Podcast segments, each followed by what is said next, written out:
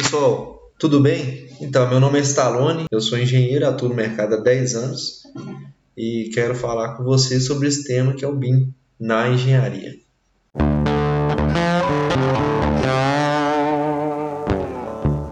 Falando ainda sobre o tema BIM, eu queria comentar com vocês aqui sobre esse tema. O BIM e o seu papel junto à engenharia e ao governo ao governo aqui, vamos falar do Brasil. Vocês estão vendo a foto aqui, a fotinha do Michel Temer, que foi o nosso, foi o ex-presidente, ele era vice-presidente da, da, Dilma Rousseff, acabou assumindo o cargo após o impeachment da Dilma. Não entrando no aspecto político, tá? Eu só queria, é, só coloquei uma foto, uma imagem ilustrativa aqui do Michel Temer, porque ele foi o primeiro presidente a assinar o decreto, né? Que, que, que saiu no Diário Oficial. Decreto número 10.306. Né? Esse decreto ele fala sobre o BIM e a implementação do BIM no Brasil. Então, estabelece dentro desse decreto aqui um cronograma, um prazo para que é, as empresas se adequem para concorrer às, às próximas licitações. Então, quando a gente fala Lógico que esse decreto aqui de 2 de abril de 2020, ele foi antes da pandemia. Não sei se vai acontecer uma atualização. Mas nesse momento o decreto define que até 2028 as empresas já têm um grau de maturidade bem avançada sobre o BIM, de implementação desse conceito dentro das corporações. Então, mas o que, que é essa implementação do BIM? Como assim? Por que desse prazo grande? Eu vou falar sobre as dimensões do BIM é, de como é, a gente reconhece que a empresa ela possui realmente o BIM. Não é simples, é um pouco complicado para a empresa. É, tem uma questão cultural, investimento, a questão de aprendizagem, mão de obra especializada, vou falar de tudo isso aqui. Mas voltando aqui para a questão do decreto e da importância do papel do BIM na engenharia e no governo. Gente, é, os profissionais que se adequarem que se capacitarem tendem a se destacar no mercado no futuro próximo.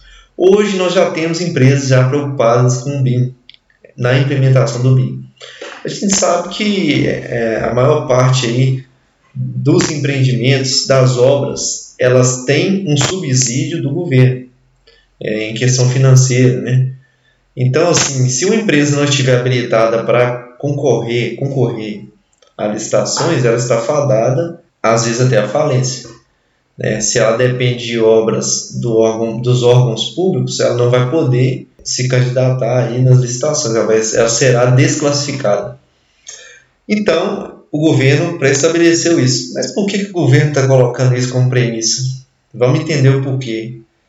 Quando a gente falou lá sobre a interoperabilidade, né, a interação entre as áreas, e sobre um modelo único, onde eu vou conseguir fazer uma modelagem num software de computador em 3D de todas as áreas do projeto, seja arquitetônico, estrutural, é, a parte elétrica, hidráulico, né, hidrossanitário, né, a parte de ar-condicionado, vai estar tudo dentro de um modelo e vai estar tudo parametrizado. Quando eu clico ali na tubulação de duas polegadas, de uma polegada do sistema hidráulico, o software já me fala quantos, já me fornece informação de quantos metros dentro daquele empreendimento como um todo, ou do setor, posso selecionar os setores, quantos metros daquele tubo eu tenho ali.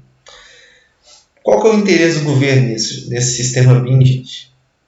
Vai ser muito mais fácil auditar por parte do governo, porque vai estar tudo modelado, vai estar tudo no modelo ali do software visual, quando o projeto ali o, é, na tela do computador ou no, no tablet, eu consigo visualizar todo o projeto e todas as etapas do projeto.